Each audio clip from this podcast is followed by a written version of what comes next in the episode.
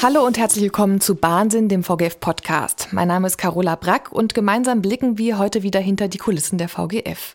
Wir wollen euch und Ihnen zeigen, wie die Menschen, die Frankfurt mobil halten, ganz persönlich so ticken. Heute begrüße ich meinen Kollegen Violand. Hallo Vio. Hallo Carola. Grüße dich.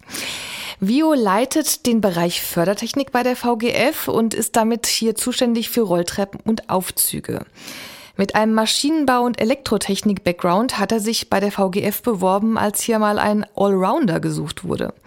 Was er als Allrounder so gemacht hat, für wie viele Rolltreppen und Aufzüge er heute zuständig ist und ob er eigentlich eine Lieblingsstation hat, das erzählt er uns heute hoffentlich. Violand, ich habe jetzt gerade schon von Rolltreppen gesprochen. Hier im Haus fällt aber oft der Begriff Fahrtreppen. Was ist denn der Unterschied oder gibt es überhaupt einen? Tatsächlich gibt es überhaupt keinen Unterschied. In der Technik hat sich der Begriff Fahrtreppen aber eingebürgert und die Profis erkennt man immer daran, dass sie von Fahrtreppen reden und die Laien sagen ganz normal Rolltreppen.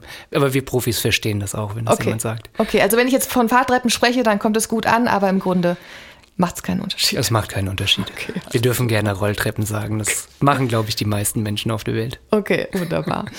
Vio, du hast mir erzählt, äh, dass du dich hier auf eine Stellenanzeige beworben hast, in der wir einen Allrounder bei der VGF gesucht haben. Was hat dich damals daran angesprochen und was verbarg sich eigentlich dahinter?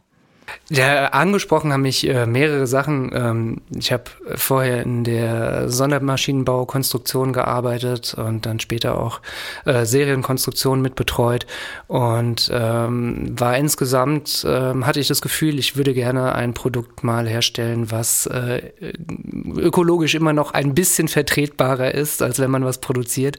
Und ich finde äh, Nahverkehr einfach eine tolle Sache in, in der ich, ich mich wirklich wiederfinden kann.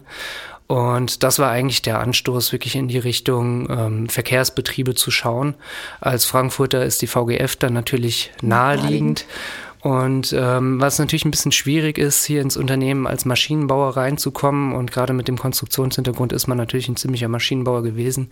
Da gibt's hier nicht ganz so viele Bereiche, die ähm, solche Qualifikationen suchen. Und diese Allrounder-Stelle war einfach spannend. Das war vom äh, Stab aus, ähm, ging es um die Gleisinfrastruktur Instandhaltung oder generell um die Infrastruktur Instandhaltung. Und ähm, hat mir auch einen sehr schönen Einblick dann gewährt in die VGF, weil man aus einer ähm, relativ ähm, Top-Level-Perspektive, sage ich mal, in ganz viele verschiedene Bereiche ziemlich tief einsteigen konnte. Ich hatte viel mit den Gleismessern zu tun. Also ich war dann auch mal nachts draußen und bin mit der Krabbe mitgelaufen. Was ist eine Krabbe? Die Krabbe ist so ein äh, Gleismesswagen. Gibt's, glaube ich, auch schon ähm, in unserem in unseren Veröffentlichungen. Es glaube, gibt ein Instagram-Ding ah, okay. dazu. Okay, äh, an der Stelle mal Werbung für unseren Instagram-Kanal, auf dem wir auch sehr viel zeigen.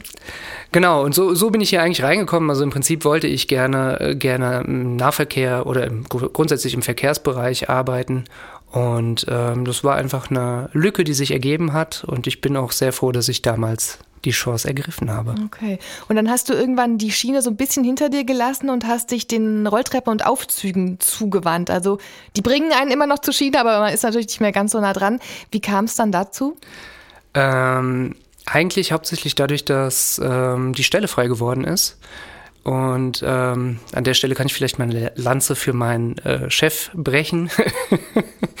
ähm, ich habe mich mit Jan Hoffmann vorher auch schon sehr gut verstanden und äh, dadurch, dass es bei ihm im Bereich war ähm, und ich das auch grundsätzlich äh, spannend fand, sowohl ähm, technisch einsteigen zu können als Sachgebietsleiter muss ich mich zwangsläufig auch mit der Technik in gewisser Weise auseinandersetzen. Ich glaube, ich nehme mir da auch wenigstens so viel raus, wie ich gerne äh, an Technik sehen möchte, mhm. ähm, mich damit auch zu beschäftigen. Und das andere war natürlich, dass es ähm, für mich einfach spannend war, auch mal zu gucken, wie es ist, eben Personal auch zu führen. Und da habe ich dann damals in dem Moment, genau, als die Gelegenheit sich ergeben hat, zugegriffen. Zugegriffen. Damit man mal eine Vorstellung hat, wie viele Aufzüge und Rolltreppen werden denn von der VGF und von deinem Sachgebiet betreut? Wir betreiben äh, im Stadtgebiet 270 Fahrtreppen und äh, 49 öffentliche Aufzüge. Und bei den Aufzügen haben wir natürlich in den Betriebs Höfen mhm. ähm, und Betriebsgebäuden auch noch äh, weitere. Das heißt, das sind insgesamt 60 Anlagen, für die wir da zuständig sind. Okay, das ist eine ganze Menge. Da steckt eine ganze Menge Technik hinten dran. Wie viele Leute seid ihr bei euch im Bereich, die das betreuen? Wir sind mit mir in unserem Sachgebiet 34 Kollegen. Okay. Und was sind so eure Aufgaben? Ähm, in erster Linie natürlich die Instandhaltung der Anlagen. Ähm, aber es gibt ja auch sogar bei den Aufzügen immer noch Nachrüstungen, die noch passieren. Das ist im Moment die äh, Römerstadt und der Nidderpark, an denen noch Neuanlagen eingebaut werden. Ähm, da betreuen wir natürlich auch die Planung. Genauso ähm, haben wir ja momentan die Großbaustelle Güterplatz also beziehungsweise die SBV. Mhm. Ähm, da unterstützen wir natürlich auch. Kurz erklären, die SBV, genau, die, die hat dieses Großprojekt aus der VGF raus übernommen. Genau, genau das Europaviertel zu erschließen. Aus meiner Perspektive ist es dann natürlich immer nur der Güterplatz, weil ja. das die einzige unterirdische Station mhm. ist, wo wir nochmal elf Fahrtreppen dazu bekommen und auch nochmal einen Aufzug. Und ähm, genau, da bilden wir natürlich auch die, die Schnittstelle zur Technik, auch in der Planung. Ähm, und gleiches geht auch für die Fahrtreppen bei der Erneuerung. Wir haben ja ein Erneuerungsprogramm für die Fahrtreppen laufen. Ähm, das machen wir natürlich auch. Und macht ihr alles selbst oder habt ihr da auch viel Fremdfirmen mit drin, die beauftragt werden und euch unterstützen?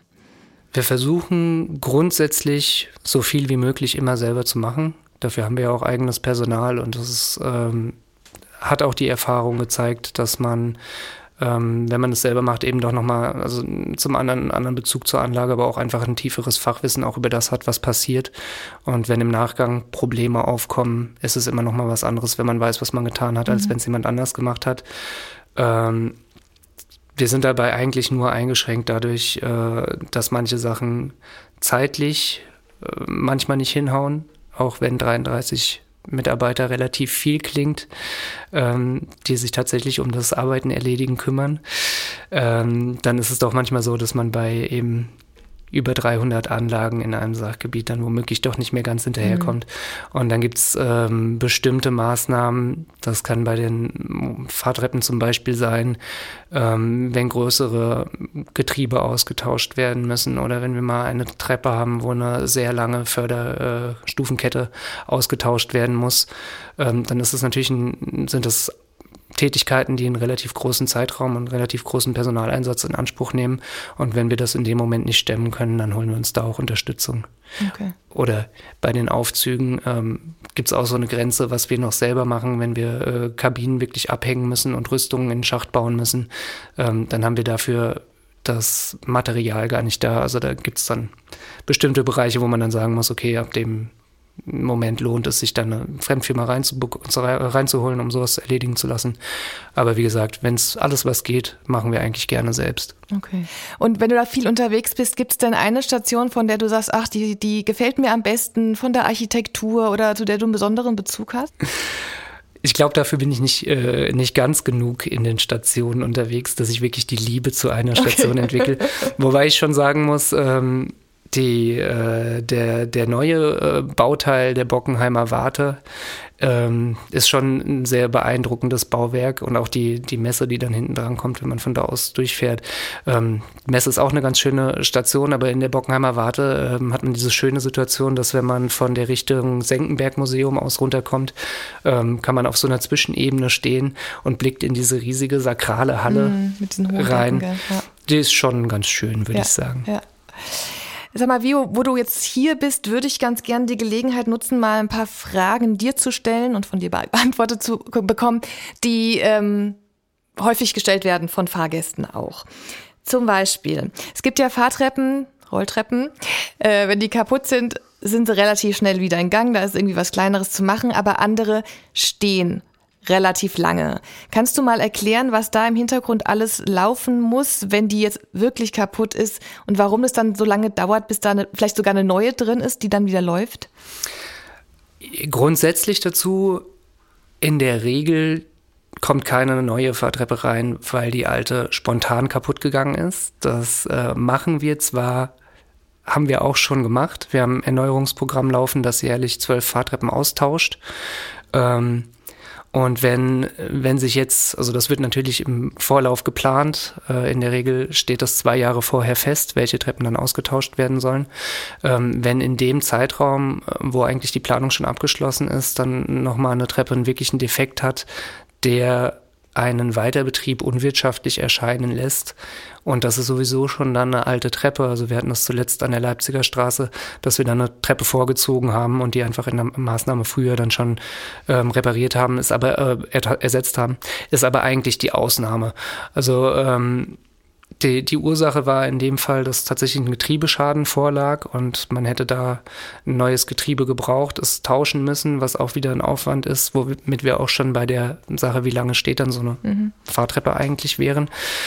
Weil ähm, in dem Fall müssen wir uns ein Getriebe irgendwo beschaffen ähm, entweder ein neues kaufen oder was wir in der Vergangenheit auch gelegentlich gemacht haben, ist dann auf äh, Gebrauchtgetriebe von einem Lieferanten zurückzugreifen, weil wir die einfach schneller bekommen. Ähm, dann haben wir natürlich eine gewisse Lieferzeit. Ähm, Wenn es ein Neugetriebe ist und das aus China angeliefert wird, weil es da produziert wird, dann haben wir schon mal mehrere Monate Seeweg einfach, die man in die Lieferzeit mit einrechnen muss. Das heißt, in dem Zeitfenster können wir auch einfach nichts machen. Da warten wir, dass Teile kommen. Dann steht natürlich so eine Treppe relativ lange. Ähm, es gibt für sowas natürlich äh, Mechanismen, die im Hintergrund auch laufen, wie man sowas versucht zu umgehen. Das heißt, wir haben Austauschgetriebe da, die wir überholen, die dann aber auch zu einem Getriebeüberholer müssen. Und also im Hintergrund passiert dann immer was. Und dann kommt natürlich noch die, die Arbeit selbst ähm, dazu. Äh, Gerade bei einem Getriebeausbau kann man davon ausgehen, dass der Ausbau eine Woche dauert und der Einbau auch wieder eine Woche. Also das ist dann auch schon eine längerfristige Reparatur, was immer ein bisschen unschön ist, aber ähm, in diesem Arbeitszyklus durchaus vorkommen kann, sind Situationen, dass man eine Treppe aufmacht, ein großes Teil ausbaut und die offene Treppe dann womöglich auch leider wochenlang offen dasteht und die Fahrgäste gehen dran vorbei und sehen, naja, die haben hier alles auseinandergerissen mhm. und jetzt arbeiten sie nicht. Das ist in der Regel auch nicht der Fall, sondern auch da ähm, ist üblicherweise die Ursache, dass einfach bestimmte Teile nicht verfügbar sind und wir deshalb in dem Moment nicht weitermachen können. Ja, sowas äh, führt natürlich zu längerfristigen Ausfällen. Ähm, generell würde ich aber behaupten, dass wir ähm, verhältnismäßig kurze Standzeiten bei den meisten ähm, Fahrtreppen haben, was auch daran liegt, dass wir einen Einschaltdienst bei uns ähm, betreiben, bei dem fünf Mitarbeiter im Schichtdienst ähm, wirklich auch äh, am Wochenende im Einschichtbetrieb und unter der Woche im Zweischichtbetrieb ähm, dafür da sind, dass äh, Fahrtreppen, die aufgrund von kleineren Störungen, das ist auch häufig ähm, ein missbräuchlich gezogener Nothalt mhm. zum Beispiel dabei oder es gibt mal einen Sensor, der ausgelöst hat, warum auch immer. Ich, beispielhaft wäre die Kammplatte oder vielleicht auch ein Handlaufeinlauf, den man auch zurückstellen kann ähm, wo also keine Reparatur erforderlich ist. Und solche Sachen übernimmt unser Einschaltdienst. Das heißt, ähm, der wird für, über jeden Stillstand einer Fahrtreppe informiert und fährt dann direkt die Station an. Und das führt dazu, dass wir diese kleineren Störungen, die zwar nach außen hin tatsächlich zu einem Ausfall der Treppe führen, ähm, aber sehr schnell behoben kriegen und ähm, das ist auch ein Großteil der Fehler, zu denen der Einschaltdienst hinfährt, ist dann tatsächlich so, dass sie die, die Störung zurücksetzen und die Treppe danach weiter betrieben werden kann. Und ist dann schnell behoben. Ähm, du hast gerade schon davon gesprochen, dass ihr ein Austauschprogramm habt und hier äh, regelmäßig und gezielt zwölf Fahrtretten sind es, glaube ich, in einem Jahr austauscht. Weißt du auswendig, wie alt die älteste äh, Rolltreppe ist, die wir hier noch haben im Betrieb? Durch Zufall weiß ich das auswendig. ähm, tatsächlich ist äh, aktuell die älteste oder sind die ältesten Fahrtreppen, die wir noch haben, am Zoo und an der Leipziger Straße. Die sind äh, 86er Baujahr, also mittlerweile 37 Jahre alt. Die stehen aber für nächstes Jahr schon auf okay. dem Erneuerungsprogramm. Ähm, die nächsten, die dann kommen, sind zwei Jahre jünger. Ähm, ist aber trotzdem schon ein paar Jahre auf Zeit, dass man sie dann auch mal erneuern darf, würde ja. ich sagen. Ja. Du, ich war mal bei so einer Nacht- und Nebelaktion an der Höhenstraße dabei. Da wurden äh, in dem Zeitraum, glaube ich, alle Rolltreppen früher oder später ausgetauscht. Und äh, das war wirklich spektakulär. Da, da flogen dann quasi so ne, diese Riesenteile wie durch die Luft. Ne? Die waren an Ketten befestigt und schwebten dann da durch die Station. Äh, war gut anzusehen. Wie kommen denn so große Bauteile überhaupt in die Station rein? Da gibt es äh, zwei verschiedene Wege, die wir regelmäßig nutzen. Das ähm, hängt mit der Einbaulage der Fahrtreppe zusammen. Äh, in der Regel, wenn wir an die A-Ebene, also auf die Oberfläche fahren mit einer Rolltreppe, dann bietet es sich meistens an, den Transport über die Straße zu machen.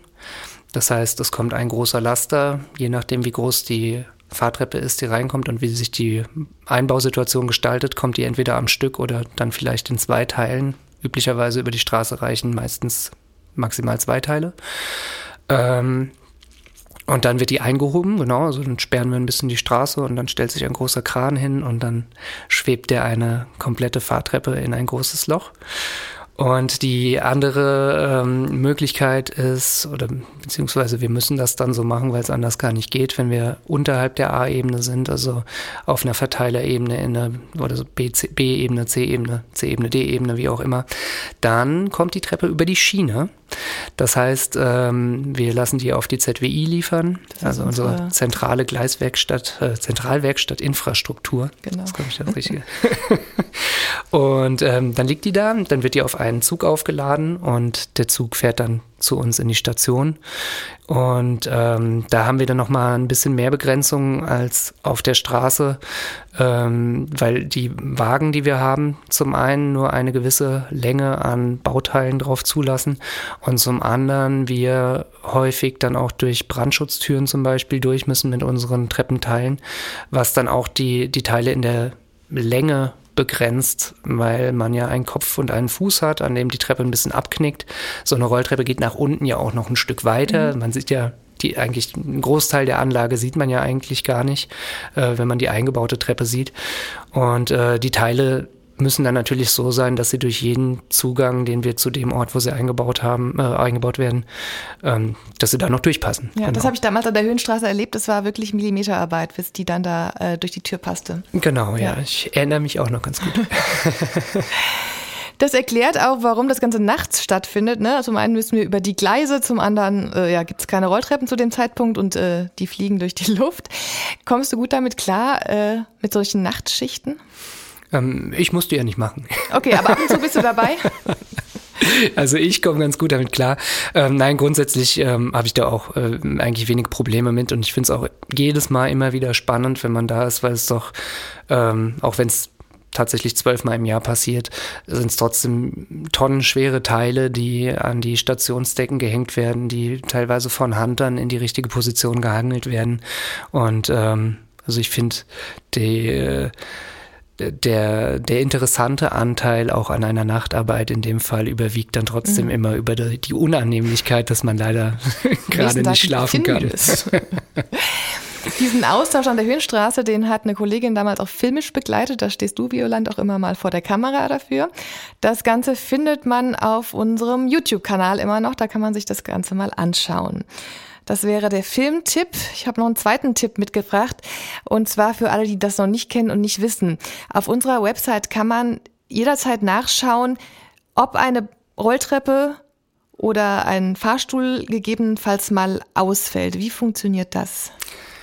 Es gibt auf der Homepage den Reiter Fahrgastinfo und äh, darunter den Link barrierefreies Reisen und unter dem barrierefreien Reisen kann man auswählen, ob man Fahr Status Fahrtreppen oder Status Aufzüge sich anschauen möchte.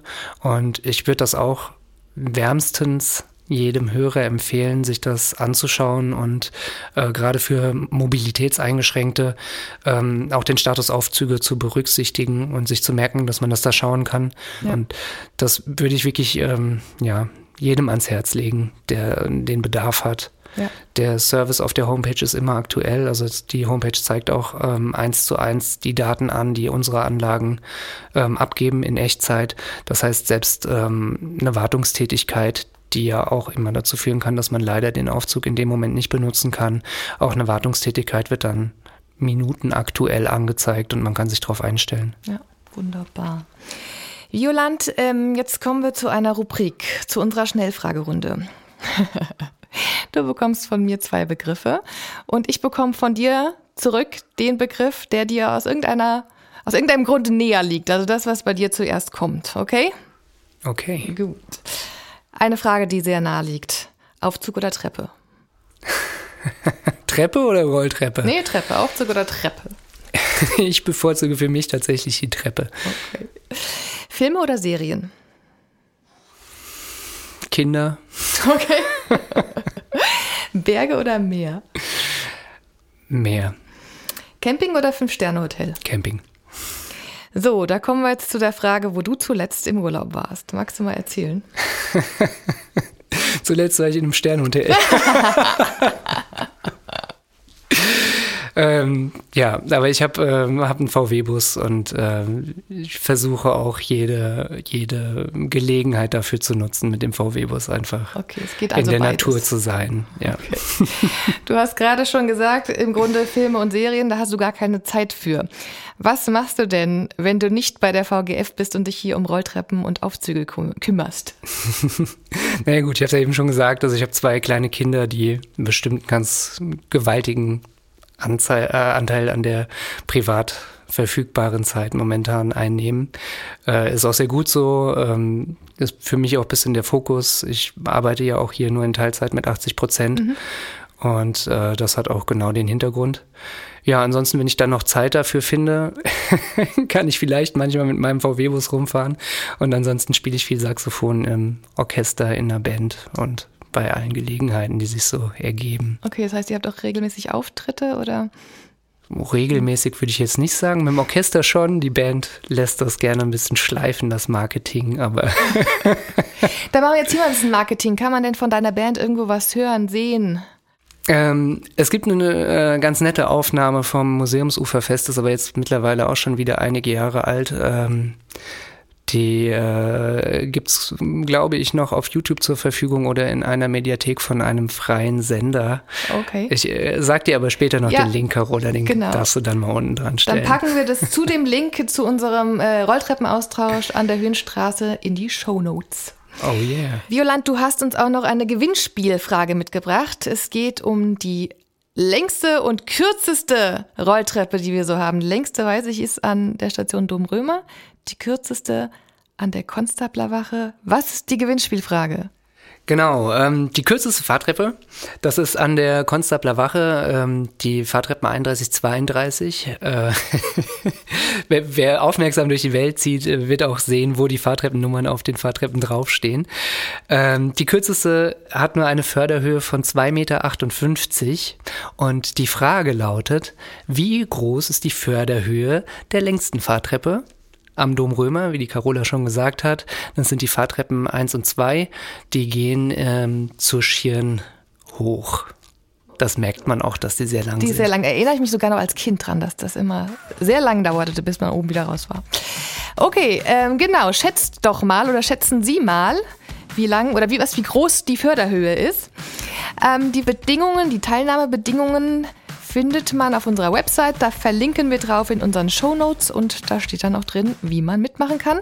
Zu gewinnen gibt es fünf VGF-Überraschungspakete. Viel Glück? Viel Glück. Violant, das war's schon wieder. Nein. Doch, so schnell geht's hier. Vielen, vielen Dank, dass du da warst, dass du einen Einblick gewährt hast hinter die Kulissen unserer Rolltreppen und Aufzüge. Ich glaube, für viele mal ganz interessant, was da vor allem nachts passiert, wenn man es nicht mitbekommt. Vielen Dank, Violand. Vielen Dank für die Einladung, Carola. Sehr gerne.